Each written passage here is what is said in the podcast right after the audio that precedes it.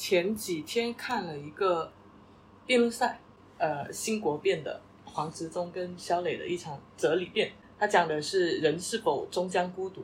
呃，肖磊他其实是觉得孤独是一种屏障，人能够不被现在这种异化的社会关系所裹挟的一个类似于避难所的这样一个地方。就它其实不只是一种心态，更是我们现在需要直面的一种处境。但是如何摆脱孤独呢？我觉得黄执中他有一个观点是更有借鉴意义的，他就是说我们可以主动去创造连接。嗯但是这个连接具体是什么？我觉得就是站在另外一方的肖磊他提出的那个观点，可能更有助于我们去找到这个路径。就是呃，为什么社会现在在不断的给我们提供各种各样的连接？我们可以在网络上随时跟别人去聊天、找搭子，各种各样的连接。但是，但是它反而是让你始终感受到这种孤独感。就究竟是哪些连接是在物化我们的个体，杀死我们的人格，然后哪些是真正对于我们有意义的连接？它是特指人与人之间的连接吗？还是各种各样的连接啊？各种各样的连接，就是无论是你人与物、人与自然、人与你周围的环境，其实都在这个范畴里面。我是 Sharon，我是 Dancy，你现在收听的是拆盒子，Watch outside，Watch outside。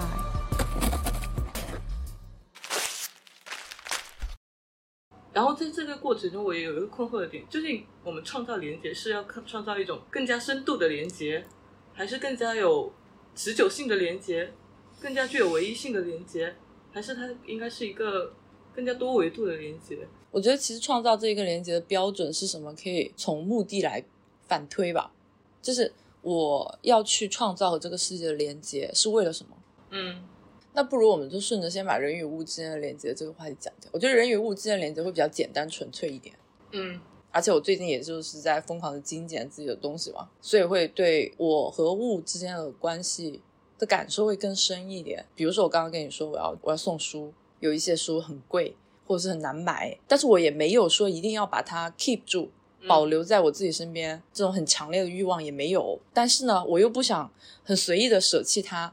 我最理想的方式就是让它可以找到一个它最自己最应该待的一个地方。例如说是有人特别喜欢这个东西，那他可能就有他更好的发挥的价值的地方。对，或者是有人他的一个工作或者是学习的 relevance 会更高，相对于我来说，特别是书这种东西，其实它是一个思想的接收，或者说是一个内容的接收，流动给了另外一个人，他也可以可以流动给下一个人。我们讲过电子收藏癖啊，但我们没有讲过实物的收藏癖嘛。我觉得我之前会有一点实物收藏癖的倾向，书这个东西，我反而是收藏欲最低的，就是因为它确实是最就在我的观点上看，它是最不适合收藏的一个东西，因为它是书，书就是要拿来拿来看的，对，拿来看的，这样它它的价值才能够发挥出来。所以其实我现在在送书嘛，我也送的很爽。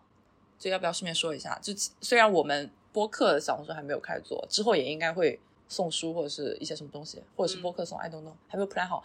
呃，但是我自己的小红书现在有在开始送书，对，如果大家感兴趣的话，也可以去看，反正就是很随意的在送。这几年我反而实物书买的不多，除非我特别喜欢那本书，就买下来作为收藏，或者说是我觉得特别有价值，我可能会反复看的那一种。之外，我尽量都是在电子书上面看的。我是因为在上海的这几年没有办法买很多的实物书，养成了看电子书的习惯，觉得也还行。然后衣服也是因为上海的关系精简了很多。怎么说？relocate 一趟上海，可以让我和物的关系变得很纯粹哦。因为你是处在一个流动的状态，像我一样，我要是经常处在流动状态，我就会尽量精简物，因为我真的不想搬家的时候搬太多。对，有一些朋友有一个很好的定位，就比如说穿衣服只穿黑色，哎，这样就可以瞬间筛选掉很多不会买的东西。是我尽量买黑色、黑白灰。对你的衣服确实也是，嗯，我我的口味有点广，所以我有很多东西都很喜欢，我没有办法限制在一个范围内，所以我就从其他的维度来去限制自己。我之前会给自己加一些硬性条件，比如说高跟鞋我是不买的，如果这个外套或者是连衣裙它没有口袋，我也不买。后来我又跟另外一个朋友讨论这件事情，然后他说：“你没有想过自己为什么那么喜欢买问己的东西？”他的原因是因为他说这个旧物的东西身上有一些故事，其他人的痕迹，或者说是前面的使用者的痕迹。对我为什么喜欢？我当时说了啥来着？我已经忘了。反正第一个很明确，就是我想要尽量减少对于 mass production 的这一些新的东西的消费。然后我在我发现我在去清理精简我的东西的时候，有一些东西我真的是就是喜欢或者是合适自己的东西，我真的用超级久。比如说这一个音箱，十年前还是九年前买的。我有一些衣服也是穿了十年往上，啊，这样挺好的。很多东西你都是在买它的那个瞬间，你确定自己会非常喜欢，你可能就会用的越久，然后会发挥它越大的价值。所以我这次去日本的时候，我买东西也非常的谨慎，就是经过了精密的计算，确定，哎，我一定会 keep 它很久，嗯，我才买。今年吧，很明显的一个消费降级的趋势，买东西什么的都会谨慎很多。大家衡量这种一个东西的性价比，以及我对它的喜欢是不是真的能够持久的，就是这一份考虑会更加多一点。我觉得更重要的是你对它喜爱的持久度，因为我在那种逛街的时候，我两个朋友他们有有的时候在那个二手的店里面会遇到一些很便宜的，然后他们就劝我买，我心里想，这虽然大家都是在消费降级，OK，但我不能因为便宜就买它。对，便宜是一个维度，还有另外一个维度是你真的要喜欢它，你不能一件东西买来了，你可能就放放在那儿。对对你不能因为一个东西便宜就买它，你也不能因为一件事情容易做就做它。对，而且就是我最近在看鲍德里亚的那本《消费社会》，它里面其实讲了很多当下的这样一个消费体系跟工业体系的一个结构。生产本来就是在被过度神化的一个东西。我们整个消费其实它存在巨大的浪费，但是这些浪费因为生产这个东西被过分的神化，所以它在这个体系里面其实是不可见的。举一个非常具体的例子，我每每天通勤去上下班的那个费用，其实是一个我们投入用于生产的费用，但其实它是属于另外一种消费的形态。包括我们消费里面有很多的东西，它都是非常大的在服务于这个生产体系里面的循环。我们作为消费者在其中，我们的目的好像就是不断的去消费，以然后维持这一个生产的体系，让它能够正常的运转下去。但是在这个过程中，其实很多人都忘记了自己真正的需求是什么。那本书好像也挺红的，就是《工作消费主义和新穷人》新穷人，对消费者社会的穷人，包曼的那一本书，就他就是在讲今天我们的社会从生产社会转变成消费者的社会，就整体的一个逻辑变掉了。以前大家的目标是生产，现在的目标是消费。所以你刚刚说有很多的东西，它为了服务于生产而去生产，现在浪费是为了服务于消费而去生产。有一些其实很大家很了解的例子，就是为了创造一些需求而进行生产的嗯，东西，或者是为了加速你的消费而产生的生产的浪费。容量更小的东西，让你消耗的更快，就会产生更多包装上面的浪费。浪费是必然的，就是因为有浪费这个所谓的工业体系，它能它才能够正常的运转下去，持续的在这里边运转去维持我们正常的生活，它变成了一个不可逆的状态。它变成一个必须嗯，人变成了服务于这个目的的一个工具，而不是生产本身是为了服务于人的生生活的感觉。在做广告有一个很明显的感知，也就是所有的东西好像都被都要被符号化，都要从它的本身的功能价值里面提炼出一个高于它功能价值的东西出来，然后去贩卖给别人。提炼出一个 iconic 的东西，提炼出一个情感需求的东西。嗯，提炼出一个能够能够给你创造一种美好生活方式的愿景的东西。那个鲍曼有说过，说什么？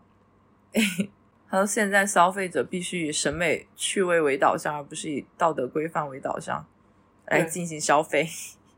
你说很多人喜欢，问题是喜欢他的身上的那种故事的痕迹。我觉得我有有一种有意在我的物品上面去留下痕迹的心态。具体的表现会表现为，比如说书，有很多看书的人，他能非常的爱惜书，嗯，就是要把它 keep 得很好。嗯但我就是很喜欢在书上画画线画画线、做笔记，然后折角，我没有要去很爱惜它。比如说我刚刚给你看那一个《特修斯之船》那本书，这本书的一个概念就是它的背景是一个放在一个学校图书馆里面的书，是一个悬疑推理的，两个读者在图书馆里面借了这一本书，在书上留下了自己的笔记，然后还留下了一些便签、明信片什么，就是各种各样的一些物品作为线索。呃，这两个人就通过这本书作为一个对话的介质来去进行对话和沟通。然后他也很好的传递了这种观点，就是你从一个物品上面，通过对他前人使用它的痕迹，能够读出它更多的信息。就我就很喜欢这一个这个点。然后电脑就是喜欢在上面贴各种各样的贴纸，然后衣服我也不太介意它会有旧的痕迹，嗯比如说我猫就抓我的衣服，抓很多洞，这也是一种痕迹。这个是我的宠物在我身上留下的痕迹，我没有一定要消除它，OK 就留在那里，我当它是一个设计好了。这也是创造连接的一种方式。对，所以我们跟物之间的连接，我们的神很多时候是希望这个物身上有人的气息，有一些信息，它不仅仅是一个商品化的物，它上面有故事也好，或者说是人的气息、人的痕迹、人的行为，不再仅仅是一个冰冷的工业化生产出来的东西，服务于它的功能属性。物会很大程度上的决定你的生活方式。比如最简单的，我们之前说的，你东西越多，你就越难流动。高跟鞋这种东西，它会很大限程度上的限制你到达的地方。嗯就是如果你是一个习惯于穿运动鞋的人，你可能涉足的区域会更多。对，就是很直接、很直接、很简单的一种，很很直接的身体感受。对，很直接的影响。嗯，这也是为什么我不穿高跟鞋的原因。我好像从来就没有适应过高跟鞋这种东西。就所以这个目的性，比如说，如果你你希望你的鞋可以带你走更多的地方，你就会舍弃掉高跟鞋这个选项。嗯但如果说，呃，你的目的是高跟鞋，还有什么增高？为了增高，你就会选高跟鞋。选内增高运动鞋不好吗？啊，不过高跟鞋这个，我觉得有很多人也考虑到风格层面的问题。他他那个穿衣风格，他觉得跟高跟鞋会更加适配。哎，但是这说到风格，它又是另外一个考虑的维度，就是风格也是你的理念的一个表达嘛。最终的这一个目的，这一个理念是 priority 在前面，嗯其次才是风格。就比如说，如果我的理念是我希望我可以走更多的地方，嗯那我就会舍弃掉必须要高跟鞋的这个风格，这个嗯风格就不在我的考虑范围之内了。嗯高跟鞋它是一个很有意思的点，因为因为高跟鞋它就是经常被作为一种性感的代表，对，媚男工具，对吧？所以呃女权观念的人他就会直接抛掉这个东西，对吧？是，所以就是你的理念在前，然后才是风格在后。但也未必。有些人可能他就没有那么强的理念。是有一些人他没有意识到我需要这一个理念，我发现了有很多女生，嗯就是她们在进入社会去工作的时候，嗯我发现很多女生都会被这一个所谓的风格或者说是刻板印象所裹挟。更 decent 的场面，她就一定要要要有高跟鞋这个东西。他不知不觉在裹挟你去做这件事情，但是你又不知道我为什么要这么做。就是这是一个很典型的场景了，就嗯高跟鞋这个对。但就是我觉得更越来越多的人会从理念层面的东西去审视自己关于物的一个需求选需求，我是不是真的特别需要这个东西？约定俗成之下的一个东西，那我是不是可以去审慎的去选择我要不要这个东西？呃，说到生活态度和衣服的一个关系，但是我又想起来这个点，我好像之前已经讲过了，就在之前我有一期单口，很早很早之前，嗯的一期单口，就一次性聊完今天穿什么那一期嘛。啊，我们刚刚讲的一些生活的理念态度，可能都是一些非常实用主义的。呃，我要穿舒适，所以我要选运动鞋；我要选运动装；我要保暖，所以我要选一个这样在线的羽绒服之类的这种选择逻辑。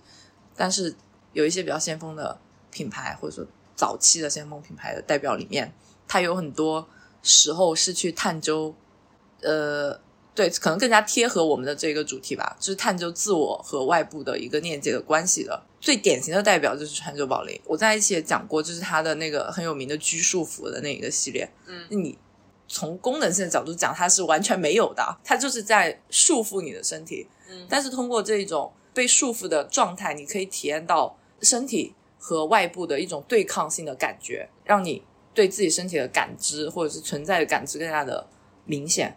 然后还有像 UGI，它有你穿起来袖子特别长、特别不方便的嗯这种衣服，那可以让你反而进入到一种不做准备的放松的状态。对，就是一些借由衣服来让自己进入到另外一个状态的感觉。就是它借用不舒适感，让你去跟自己的身体、跟外部建立连接的一种。对，然后在这个时候，衣服不是一个功能性的东西，它是一个探究的工具，所以还是看你怎么看待你去选择一件东西的目的。然后之，虽然我之前可能已经讲过，但是我还想讲一遍那个梗：穿着宝莲的衣服就是被诟病没有女人味嘛，一个日本女生全套川久保玲，为了不让男生接近我，对我就是要让自己故意没有女人味啊，这样就没有男生来搭讪这样子。所以不是说，哎，看起来好像是你在选择我，其实是我在树立屏障。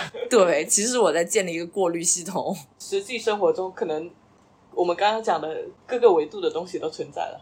对，所以如果总结归纳一下物对于我们存在的意义，可能它有一个金字塔的形状，嗯就你最底层的就是一个实用，就很功能化的东西，一些消耗品，在这一个基础上面，它可能叠加了一层最简单的，就是你的一个审美趣味、审美取向。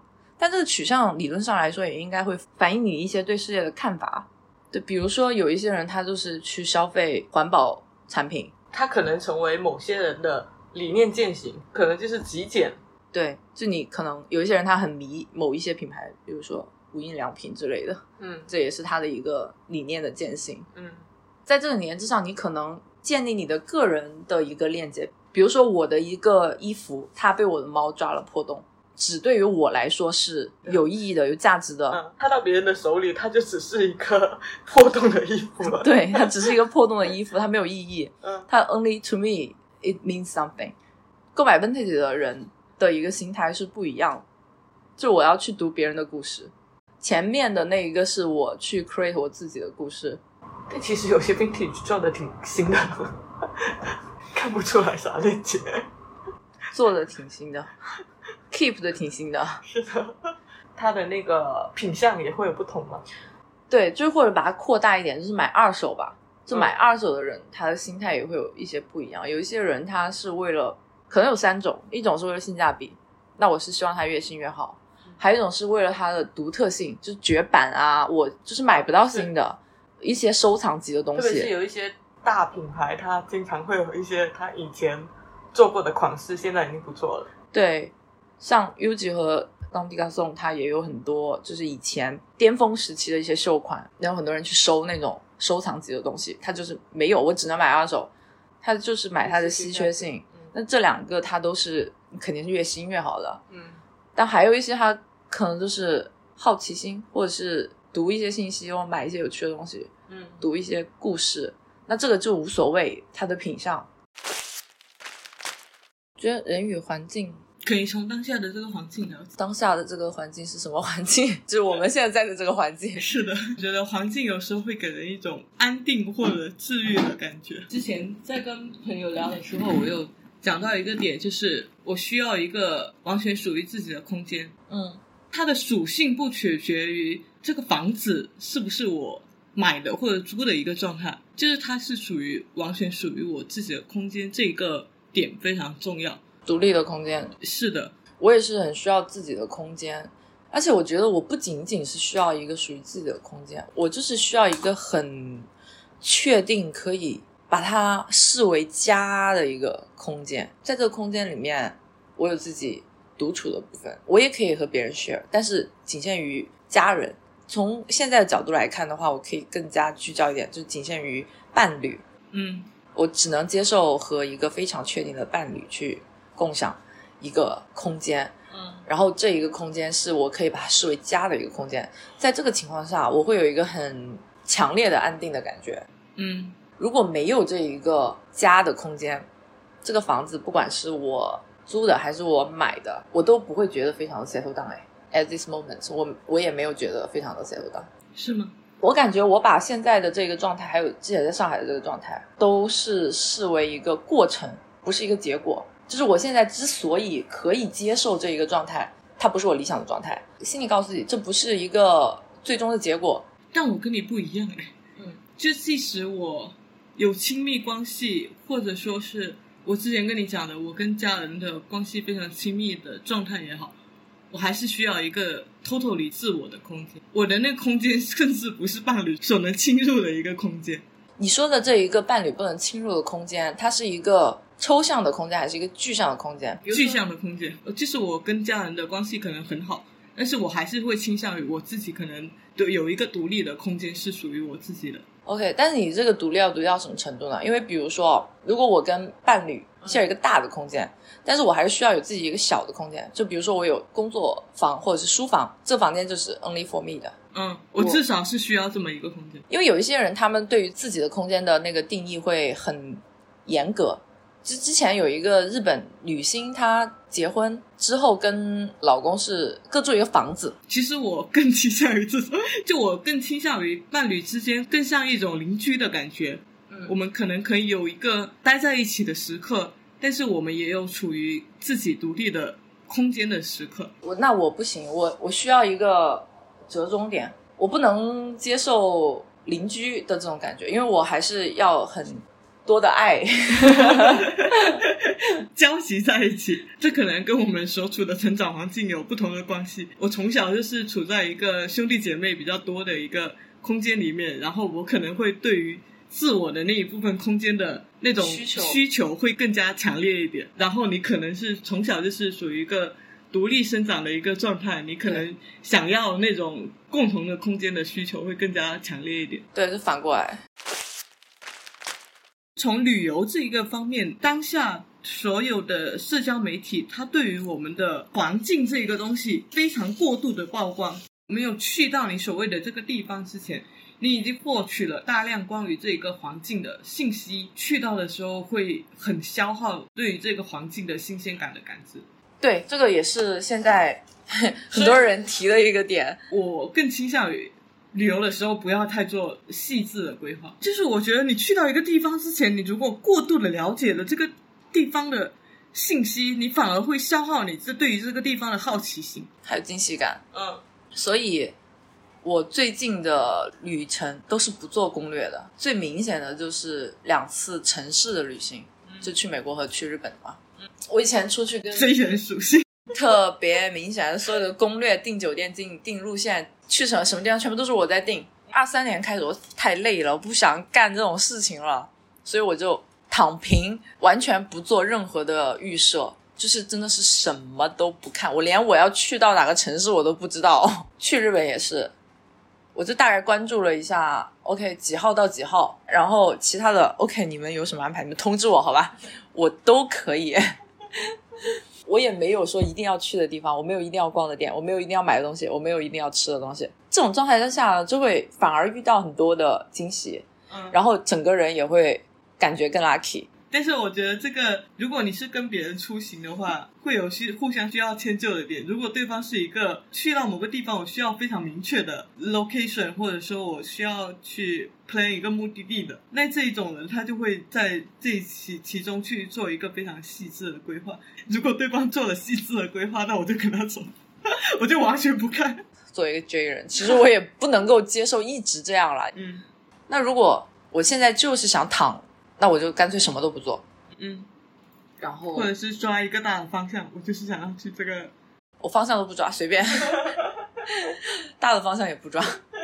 我也没有什么太高的要求，因为我只需要你，你这个环境能够带给我新鲜感就够了。所以，即使是我不了解或者是不熟悉的领域，我也是 open 去看的。嗯但如果你要去一个很，我已经知道，我已经这个地方的信息我已经全盘了解过了，大范围的曝光。对，大范围的曝光过了，那就不行啊。Sleep No More，我在回忆自己在这里面最喜欢的一个场景，就是它有一层是一个墓地的布置，非常的空旷，然后也超黑的。不过它里面整体全都很黑啊，但那一层因为它太空了，非常的空旷，一整层就是一个墓地，没有演员在那里表演的时候，也不会有观众在那边。嗯，我说我最喜欢的时刻就是自己一个人站在那一层楼，嗯，在正正中央，完全空的一个环境的状态。对，就是有一种你自己暴露在空间里面，嗯你不知道四周会有什么东西嗯的这一种极致的恐惧感，扑面而来的恐惧感，就是你在你心脏上抽耳光的那种感觉，嗯，就是极致体验，非常喜欢。是这种状态，可能它也是一种陌生化的体验。相对于我们日常被包围在一个信息非常繁，然后四周都可能充斥着各种各样的信息、商品，或者说各种各样的人、嗯。环境的一个状态之下，嗯，你彻底把自己抛入另外一个陌生的、完全空无的一个环境里面的另外一种陌生的体验。就是这样子讲起来，它可能还不算一个极致的体验，因为你知道这是一个 setting，你知道你自己是安全的，从本质上来说，你知道你自己是安全的，嗯，你只是在假装把自己暴露在一个不安全的环境下面，嗯，它倾向于一种模拟了，其实。对一种假装的恐惧，就好像你进鬼屋，嗯，或者是打那种丧尸的电动游戏。我之前看那部《黑暗的左手》，有很大一趴就是那个主人公跟另外一个人穿越冰原，它就是一段完全完全暴露在一片空无的状态之下，一片漫无边际的冰原。嗯，人的那种心理体验是 totally 不一样的一个心理体验。身边只存在于这样一个活的生命体，另外一个人，他当下跟你产生的那个连接，它是全然不一样的那种连接。在这一个故事里面，他们两个也是建立了一种深层次的连接的过程。环境它对于人与人之间的连接，它也能产生一种嗯影响跟改变。刚说到那个模拟的虚假的恐惧，我突然想起自己是有把自己暴露在一个真实的，它理论上应该是让你感觉到恐惧的环境的。就是我在西雅图的时候，西雅图是挺乱的，嗯当趟有一天晚上，我直接走在当趟一个人。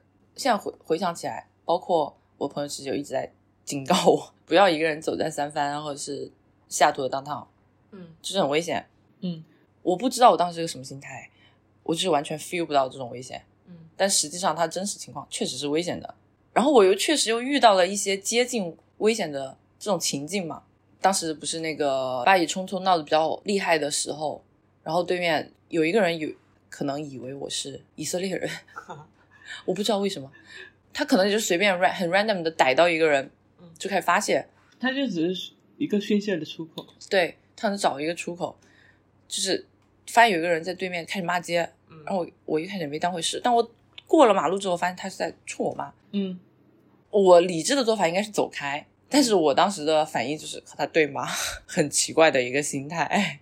然后直到旁边有一个当地妇女叫我 just ignore him，这样子，然后我就走了。我觉得就是你刚刚说的，把自己暴露在危险的环境里面的潜意识的驱动，它可能会有两个层面的东西。第一个层面是你的你的冒险冲动，更加偏向于积极一点的；另外一个层面的解读可能是自毁冲动。对这两个，其实我也都想过，但我不知道是倾向于哪一个。我觉得可能是掺杂在一起的，因为我确实就是一个很有冒险精神的人，嗯但是呢，在当时那个状态，在那个心态下面，我可能又确实潜意识有一个自毁倾向。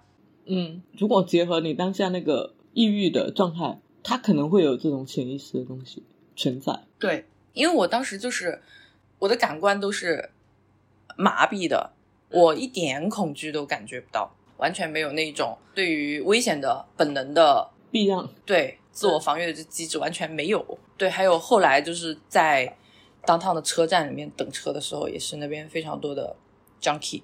嗯这一个是我对人与人之间的情感的联系的一个开关特别打开的一个状态的感觉吧。因为通常情况下我就是对周围的人发生什么不太关心，但是当时就那一个 junkie 他他倒地，看起来已经快要快要死了，就是 actually is dying 的一个状态。然后我意识到这件事情的时候，就是眼泪唰的一下就流下来了。我离他就是超近。这两件事情呢，都是我一个人在同一天晚上非常 random 的撞上的。嗯，这也是一些很奇妙的遇到的一些事情咯。你当时跟我分享这些东西的时候，我的心态呢，就是我下意识的，嗯，呃，我会有一点点担心。这很正常。就是我跟几个朋友说，他们的第一反应也都是这样。我不太确定的那个点，就是你自己也其实也不太确定的那个点，就是他究竟出于你一种冒险的冲动呢，还是他处于有潜意识的一种智慧的倾向？其实我真的不太确定这一个点。但是出于你分享当下的那个状态之下，我确实会有一点担心。但是我又潜意识的觉得，嗯，你是一个完全可以会 handle 这样一种状态，你可以自我保护的一个人。我对你是有一定的信心的。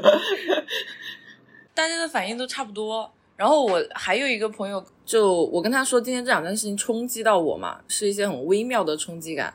我在跟那个人对骂的时候，我一开始就是纯对骂的状态嘛，就我我我也没有意识到是什么事情，直到那个人他说了一句 “my family died”，嗯然后我才意识到是一个什么事情，才被冲击到。嗯他说这两个场景突然让我有种感觉，就是你的成圣之旅。我就说也不用这么上价值，也没到那个高度。我就是觉得说他让我更加的理解这个世界的参差的这种感觉，嗯然后让我有 feel 到很多嗯东西。这两个场景就是，如果我不把自己暴露在这一个好像很危险的环境当中，我也不会有那个很直接的被冲击到的感觉。嗯，我觉得这可能也是大部分的人对于旅行都有这么一个执念。有很多人的想法就是我要环游世界啊。其实旅行它是一个，它是一种方式吧，就是把人从一种常规化的生活状态里面抽离出来，去暴露在一个往陌生的一个环境里面，你不知道它可能会发生什么东西，它未必就只是一个全然去接受好的风景啊，全然去体验好的美食这样的一个状态，它可能就是一种完全陌生的环境的体验，或者环陌生的经验之旅。是的，我会。虽然我之前没有系统想过这个问题，但是我潜意识里面会去刻意的追随这一个环境的多样性。嗯比如，就光在纽纽约的时候，虽然我的主要活动区域是在岛上，我一开始也是住在岛上，但是后来我再去换地方的时候，我就特意选到了 New Jersey，抽离开来，换一个完全不一样的环境。嗯，去韩国的旅行，我 plan 的地点也是这样子。我既可以去首尔那种非常热闹的中心，嗯我去体验一下它商业的氛围是怎么构建的。我也有意识的抽离开，我就去釜山或者说江原道那一些不太不太繁华的不太繁华的地区，更加 local 的体验。就所以从人与空间之间的链接这个维度上来讲，其实也跟自我有很大的关系。这整个议题就是你和外部的链接，对，那出发点都是你自己。是，就我们无论跟人、跟物、跟空间之间发生联系，有很大部分的程度都取决于你是怎么看待自我，你的需求是什么，然后你的出发点是什么，从这个维度去展开的一个东西。因为我上次跟那个酒友见面的时候，哦他给我做了一个心理测试，我觉得还挺有意思的，我找出来给你玩一下。，OK，当时跟他在聊天的一个状态的时候，就属于那种喝酒喝到微醺的一个状态，我觉得是很潜意识的一个应答的状态。过后我回回去翻那个心理测试的时候，我觉得他出乎意料，但是他又他在细想之下，他又有某种更深的意味的一个测试的结果。我给你测试一下。好。下面这一段心理测试，各位听众也可以跟着 Sharon 的问题自己心里一起过一遍。问完一个问题，我们会插一个音效，避免你因为我的回答干扰你的想法。然后你可以在这个暂停的部分想一下自己的答案，最后听一下解读。想象一下，你现在要去到一片森林，然后你会带一个怎样什么动物？去森林，我要带一个动物，猎犬之类的吧。狼狗杜宾之类的那种。OK，然后你要去找那那一片森林，你觉得它是一个什么样子？就是你对这一片森林的想象。这我已经想好了，和我的前面那个选择其实已经挂钩了，就是那种很密的丛林，有很多你可以探索的点，然后也是危机四伏的那一种。从这一片森林里面跑出一只动物，你觉得它会是怎样子的？兔子，如果这时候出现了一只灰熊，你会怎么办？装死。装死。对，这时候如果地上有一个钥匙，你会不会捡？会啊。这一片森林里有一所房子，你觉得它会是长什么样子？古堡类型吧，然后你觉得它这一个古堡，它的门是打开的吗？关上的。这你进入到这个古堡，会有一张餐桌，你觉得周围有多少把椅子？很多。这一个房子里面，它会有几间房间，以及它里面如果有个花瓶的话，你觉得它会有几只？很多。就是房间也是很多，嗯花瓶也是有很多枝花的状态。嗯，然后这个房子里面，可能外面有一个女孩，她在卖玫瑰，你觉得她会是白玫瑰还是红玫瑰？红玫瑰。红玫瑰，OK。呃，房子旁边可能有一片湖，然后有人在钓鱼，他要给你鱼，你会接受吗？会。然后你现在要离开这一个森林的，你会再绕回去看一眼吗？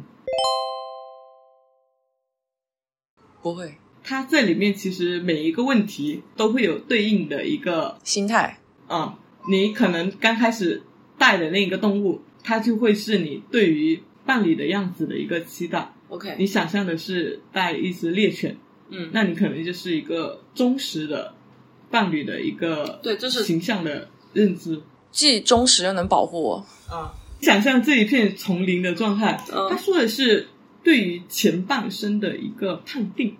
OK。你觉得这个准？我我当时的回答是我想象中的这片丛林，它是一个废墟的状态，它可能里面会有很多，它是一个很有故事感的一个森林的状态。然后你想象的是一个，它是一个密林，一个丛林的非常原始的一个状态。对，原始有很多探索的，然后也危机四伏的一个状态，差不多。嗯，然后森林里的动物，你刚刚想的是兔子兔子，它其实是你对于自己内心的一个认定，就是你觉得自己是兔子这样子的一个形象的判断。OK。然后你遇到的那个灰熊，他认为是你对于困难的一个 装死啊！笑死，这个很有意思，装死。我的解决方案是装死。不是吧？你的、你的、你的人生，我选装死这个理由是因为大家都说遇到熊要装死啊，也是有一定的出入。这只是我基于理性的一个选择。然后他觉得你对于掉落的钥匙是否会捡起，这个我也是选择捡起的一个状态。它是一个你是否有好奇心跟冒险精神的一个判定。啊，那肯那肯定是有的。然后房子的样子是你对于内心追求的生活。那就是我想要一个什么样的生活吗？你是个什么？我是树屋的一个状态。后来回想起这一个状态，我觉得是有点意思。怎么说？就它其实是一种不接地气的状态。空中楼阁。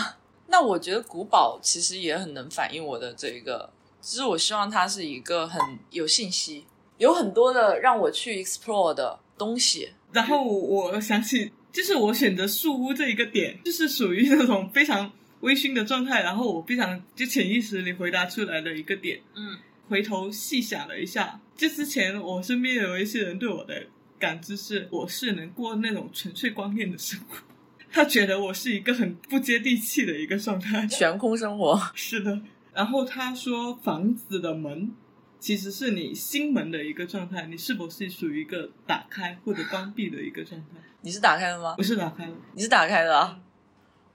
哦，我我还是关上的，那怎么办？我觉得我自己已经 open 很多了，怎么还是关上的嘞？不知道。我我可能是因为上下文的一些连接会有一些偏差，因为就是你说问我捡不捡那把钥匙，嗯，那我下意识就觉得那钥匙是不是开那个门的嘞？呃，然后我就觉得那肯定是关上更合理了。你是通过逻辑推导的，我可能是那种非常潜意识的回答的那个。呃，我我也还有一方面是我这个门打开还是关上，我只是去匹配那一个房子，嗯它作为一个古堡，它的门应该是关上的。OK，然后它餐桌边的椅子的数量，它其实是对应的你家人的一个数量。是客观的还是主观的？你刚刚选的是有很多的椅子，对对吧？对，我不知道它这个点就是对应的家人的数量，但其实我在当下回答的那个点，嗯其实我也觉得我也觉得是不匹配的，你说的是什么？没有椅子。因为你是树屋啊，所以就是这个上下文需要对我，我当下的那个回答是没有椅子，但是跟对方交流的时候，我我想的是这个点其实是跟我不符合的。如果它代表的是家人的数量的话，我可能会摆四把椅子。然后我回想的一个点就是，我可能更加承认于人本质上是一种孤单的状态，嗯我可能会倾向于不摆椅子。OK。就如果从这两个点解释，我觉得都是通的。那我这个，我还是只是基于古堡的这个情境，去带入的一个状态，它可能就是有很多的椅子。古堡就是很多椅子、很多房间、很多花瓶啊。那这个房间和花瓶是怎么解释？这个房子的房间的数量，它对应的是孩子的数量，这个更无语了。这这个不但我当下的回答是没有房间，因为你是树屋啊，这不是很 make sense 吗？是的。然后玫瑰花的数量是认定的真爱的数量，这也不太对，我只是觉得说这个玫瑰古堡的情境它就是要有很多。然后它那个所谓的红玫瑰跟白玫瑰对应了你在爱情里面是接收型还是付出型？红玫瑰是对应的接收型，然后白玫瑰是对应的付出型。嗯、首先我选红玫瑰还是只是为了匹配古堡的这一个。情境，然后你要说我是付出型还是接收型？我觉得你更倾向于付出型。对我是会很乐于付出，但是我觉得这一个你把自己，你你是一个接收型还是付出型，需要 combine 你们两个人来去看，嗯，他不可能一直是单方面的付出或单方面的接受，我觉得这是不成立的。嗯，反正在我这里，我不可能一直单方面付出的，然后送出的鱼，它指的是你是否需要帮助。就接收就是要是吗？对哦，那我是要的呀对。你要的吗？当时我没有要，因为纯粹是因为我不喜欢鱼。你不喜欢吃鱼，对吧？对，所以它会有一些呃 一些误差在。然后你要离开这个森林了，你会回去看一下嘛？然后如果你绕回去的话，就代表你的重心可能在家庭；如果你不回去的话，就是你有别的更重要的事情去做。哦，你回去了吗？我不回去。我们平常做心理测试的时候，你你可能会下意识去判断他这一个选择，他可能会想要你导向怎样一个结果。就是我们当下在聊天的那个点是属于一个非常微醺的状态，很多回答都是出于一个潜意识，我不会去判断你上下文的逻辑关系，然后我会去回想一下我那个潜意识的脱口而出是为什么。嗯，那我现在你给我做这个测试的 moment 不对，我现在还太清醒了。再给你喝两杯。我觉得人在处在一个非常清醒的状态，跟处在一个没那么清醒的状态的时候，调动的那个逻辑框架或者说应答机制，它会会是一个完全不同的状态。唉 所以这也是就我很难信任别人，嗯，这也体现在我喝酒这件事情上面。我对喝酒这件事情非常谨慎。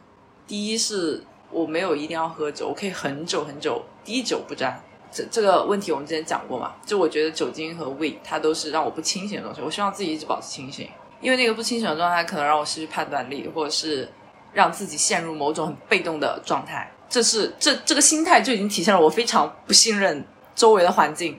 然后第二个就是，如果我在旅途当中，我会更谨慎，这之前的几次旅游，我也是滴酒不沾。然后第三个就是，如果我喝了酒，我绝对不会喝到超过自己的酒量。我也是处在这样一个状态，就是我没有喝过断片的时候，对我也没有，即使喝了酒之后，我处于一个微醺的状态，但我非常清醒，自己此刻是在干嘛。是的啊，还有就是我不跟陌生人喝酒。所以综合这几点看来，我我真的是就是一直在抗拒自己进入你说的那一个调动自己潜意识的状态。其实说实话，我还是很想去探究那个状态，就是你完全调动你潜意识的状态，放弃你的主观思考，嗯放弃你的逻辑判断的这种状态，嗯，我是想要的。对，其实我很好奇那样的一个状态。